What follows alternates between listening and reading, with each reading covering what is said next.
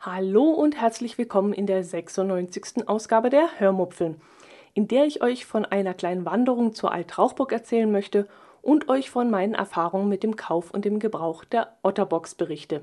Viel Spaß beim Hören! Heute möchte ich euch von meinem Spaziergang zur Alt-Trauchburg erzählen. Eine Wanderung, naja, ob man das als Wanderung bezeichnen kann, weiß ich jetzt nicht. Man läuft eigentlich nur maximal eine halbe Stunde, vielleicht auch nur 20 Minuten vom Wanderparkplatz aus bis zur Burg hinauf.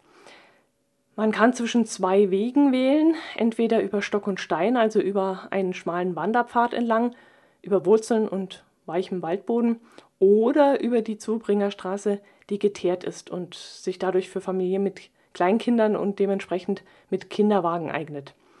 Allerdings möchte ich persönlich den Kindskahn ehrlich gesagt nicht den Buckel raufschieben müssen. Das wäre mir persönlich einfach zu anstrengend, denn es geht schon ganz schön bergauf.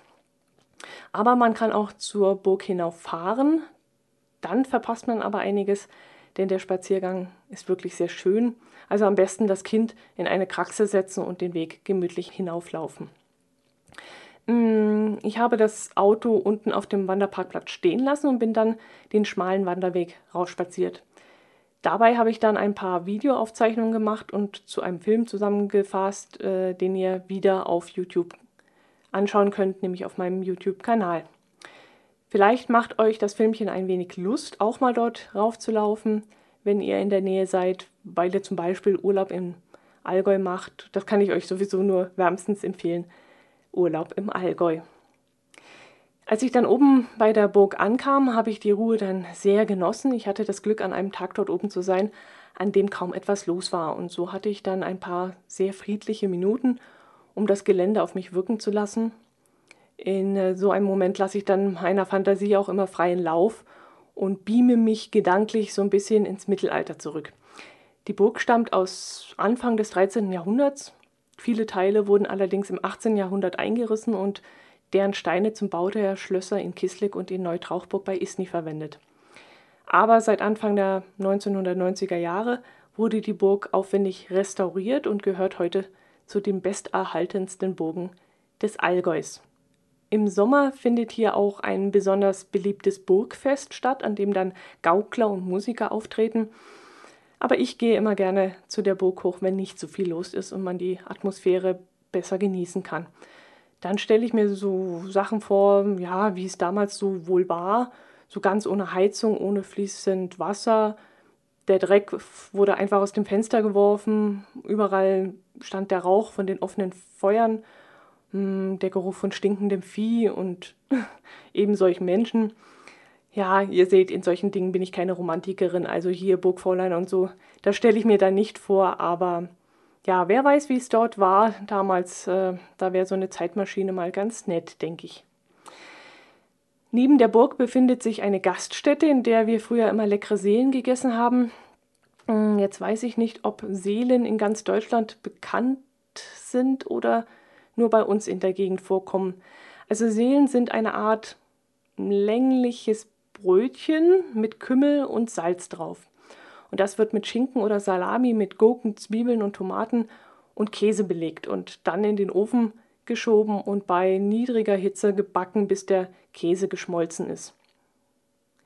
Ähm, irgendwie habe ich jetzt ein Déjà-vu. Kann das sein, dass ich euch davon schon mal erzählt habe? Egal. Wenn ich, wenn ich es vergessen habe, habt ihr es sicherlich auch vergessen. Ja, leider mache ich immer den gleichen Fehler und gehe immer dann zur Altrauchburg hoch, wenn es eben keine Seelen gibt, nämlich mittags zwischen 11 und 14.30 Uhr. Da gibt es nämlich immer nur die große Mittagskarte mit warmen Gerichten und nachmittags ab 14.30 Uhr gibt es dann die Brotzeitkarte mit Wurstsalat und Seelen. Ich war dieses Mal auch wieder eine Stunde zu früh dran und habe, mit, äh, habe mich dann mit Speckknödel, mit Butter und Parmesan und einem Beilagensalat zufrieden geben müssen war auch gut, war auf jeden Fall besser als die Kässpatzen, die ich letztes Mal gegessen habe und die echt grottenschlecht waren. Ah, jetzt weiß ich wieder, in welchem Zusammenhang ich euch von der Altrauchburg erzählt habe. Ich hatte euch von den schrecklichen Kässpatzen erzählt, genau. Jetzt ist es mir wieder eingefallen. Ja, die äh, Speckknödel waren ganz gut. Ähm, sie sahen besser aus, als sie dann schlussendlich waren. Ähm, ja, aber das nächste Mal schaffe ich es hoffentlich wieder nach 14.30 Uhr dort zu sein und endlich mal die Seelen dort zu probieren, die früher immer so gut waren. Übrigens gibt es dort oben auch Südtiroler Speisen. Ich weiß zwar nicht, warum man im Allgäu Südtiroler Speisen anbieten muss, aber naja, gut, wenn es von den Leuten angenommen wird und ich habe ja auch Speckknödel gegessen, sind ja auch eher südtirolerisch. Und neben mir saßen ältere Leute, die hab, haben Speckpfannkuchen bestellt und das Essen allerdings zurückgeben lassen. Sie waren damit offensichtlich nicht zufrieden.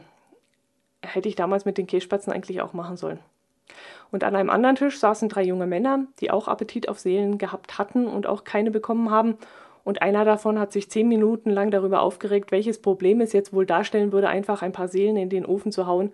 Schließlich sei ja wenig los und überhaupt und es sei ja nur noch eine Stunde bis 14.30 Uhr und so.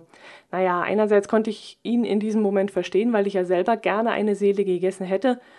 Aber andererseits, wenn die Küche eben so eingerichtet ist, dass es erst ab 14.30 Uhr die Brotzeitkarte gibt, dann ja, mein Gott, dann ist es halt so. Der junge Mann hat sich dann später auch noch sehr über die Burg aufgeregt und ziemlich gelästert. Sein Kommentar war, naja, das ist ja nichts Besonderes hier, da ist Schloss Neuschwanstein ganz was anderes. Äh, ja. Ein Fiat Cinquecento ist nun mal kein Amarok. Hm. Jo, wovon wollte ich euch noch erzählen? Von meiner Otterbox. Ich habe ja ein iPhone 5S und das befand sich bis jetzt immer in einer Hülle, die gerade mal 3,50 Euro gekostet hat.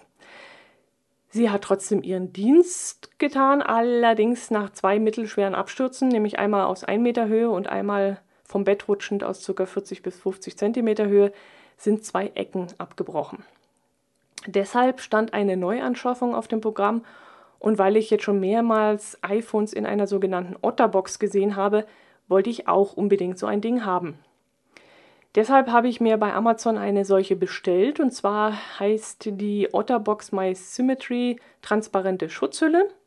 Ich verlinke wieder in den Shownotes, damit ihr sie euch anschauen könnt. Ich hatte mir die, diese Otterbox ausgesucht, weil ich ein goldenes iPhone habe und deshalb diese transparente Hülle so gut fand. So sollte das Smartphone einen grauen Schutzrand bekommen, aber hinten eine durchsichtige Hülle, damit man eben diese goldene Farbe noch sehen konnte. Was mir auf den Bildern bei Amazon entgangen war, die Ränder bestanden eben nicht aus einem festen stoßabweisenden Gummirand, sondern aus Hartplastik. Sprich, das Ding fällt runter und kann trotzdem kaputt gehen. Da kann dieses Hartplastik brechen. Außerdem hatte sie keine Schutzhülle am Display, also das Display lag frei. Und wenn ich das Smartphone dann in die Handtasche stecke, neben ähm, meinem Schlüssel zum Beispiel, dann kann das Display verkratzen. Als die Schutzhülle dann bei mir ankam und, sie, äh, und ich sie aus dem Päckchen ausgepackt habe, war ich dann auch ziemlich enttäuscht von dem Ding und habe dann beschlossen, für den Preis von 22 Euro muss das einfach etwas Besseres sein. Dann kann ich auch wieder eine Schutzhülle für 3,50 Euro beim Asiaten kaufen, dann habe ich im Grunde den gleichen Schutz. Also habe ich das Päckchen wieder zurückgeschickt, was für mich auch eine völlig neue Erfahrung war. Ich hatte nämlich noch nie etwas zurückgeschickt, was ich im Internet bestellt habe. Bis jetzt war ich jedes Mal mit dem gelieferten Produkt zufrieden. Da fällt mir gerade ein, vor ein paar Wochen kam im Fernsehen ein Bericht über Bestellretouren. Und da wurde unter anderem gesagt, dass nicht die Großunternehmen wie Amazon, Otto und Co. auf den Kosten sitzen bleiben, wenn der Kunde das Produkt zurückschickt, sondern der Subunternehmer, also unter anderem derjenige, der als Selbstständiger bei DHL und Co. Ähm, arbeitet. Die sind nämlich dann verpflichtet, das Produkt auch wieder kostenlos abzuholen.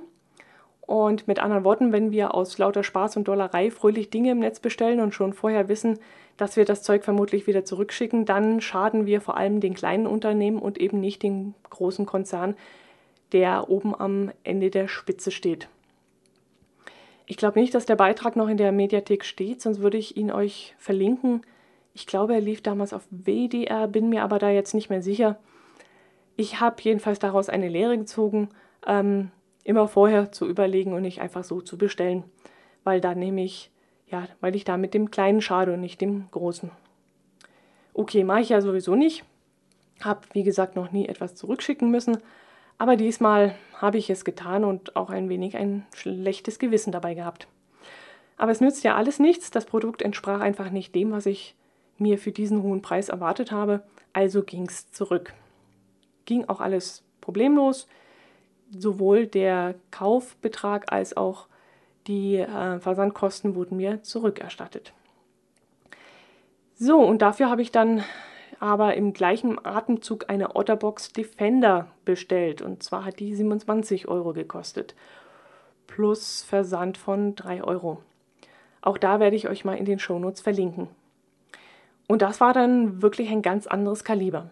Ein dicker, fetter, schwarzer Gummirand, eine Schutzfolie fürs Display, eine robust wirkende Rückwand, leider in schwarz. Jetzt sieht man das goldene iPhone leider nicht mehr, aber dafür macht es den Eindruck, als würde es so manchen Absturz überstehen. Okay, ich weiß nicht, wie sehr eine Erschütterung dem Innenleben des Geräts schaden kann, aber die Erschütterung müsste jede andere Hülle auch erstmal absorbieren können. Und äh, das bezweifle ich sowieso. Wenn das Ding runterfällt und innerlich irgendwie erschüttert wird, dann ja, erschüttert es in allen Geräten, äh, also in allen Schutzhüllen gleichermaßen, denke ich. Ich habe jedenfalls einen guten Eindruck von dem Ding. Auch die Befürchtung, dass der Touch jetzt nicht mehr so butterleicht funktioniert wie ohne Display-Schutzfolie, wurde nicht bestätigt. Das funktioniert einwandfrei. Ich spiele ja immer Backgammon auf dem iPhone und dazu braucht man viel Fingerspitzengefühl, weil das Spielbrett sehr klein und filigran aufgebaut ist. War vorher schon immer so eine schwierige Sache. Und dachte ich mir jetzt, naja, das wird jetzt wahrscheinlich gar nicht mehr spielbar sein. Nee, wirklich nicht. Es geht. Es ist, also das Backgammon kann auch weiterhin gespielt werden. Der Displayschutz beeinträchtigt, beeinträchtigt das Spiel nicht. Einziger Nachteil in Anführungszeichen ist, dass ich zum Laden des iPhones nun immer eine kleine Gummiklappe abpopeln muss, damit ich das Kabel anstecken kann. Das gleiche muss ich machen, wenn ich das AUX-Kabel anstecken möchte, um im Auto Podcast zu hören oder den Kopfhörer anschließen möchte, dann auch. Und da bin ich dann schon sehr gespannt, wie lange diese Gummiklappe, dieser Lappen da ähm, hebt, wenn ich ständig auf und zu machen muss. Das könnte eventuell zu einem Problem werden, schätze ich jetzt mal. Gut, wir werden sehen und falls sich da etwas tut, werde ich euch natürlich informieren. Jedenfalls ist das nicht der Scheiß der Woche, sondern etwas anderes. Der, der Scheiß der Woche. So, weil ich mich gerade tierisch über einen Vater aufgeregt habe, gar nicht mal über das Kind, sondern vielmehr über den Vater, möchte ich euch natürlich daran teilhaben lassen. Ich bin gerade auf einer Wanderung zur Alt-Trauchburg und auf dem Weg dorthin bin ich einem Vater mit einem etwa sechsjährigen, siebenjährigen Jungen begegnet. Und dieser Junge hat sich einen Spaß daraus gemacht, Lawinen auszulösen, wie er das bezeichnet hat. Und er hat dann immer unterhalb des Weges irgendwelche Steine und Äste und Zeug runtergekullert. Ja, man sollte halt bedenken, dass unterhalb des Weges eventuell noch ein Weg verläuft. Und das war eben hier der Fall. Der Weg hat sich also serpentinartig ähm, bergauf bzw. bergab geschlängelt und der Junge hat seine Lawine so ausgelöst, dass das ganze Geröll auf den unteren Weg gefallen ist. Gut, jetzt kann man einem kleinen Jungen nicht allzu viel anlassen. Oh, er weiß es nun mal nicht besser, aber dass der Vater mit Händen in der Hosentasche daneben steht und das furchtbar lustig findet, das finde ich dann doch ziemlich scheiße. Und das war mit somit der Scheiß der Woche.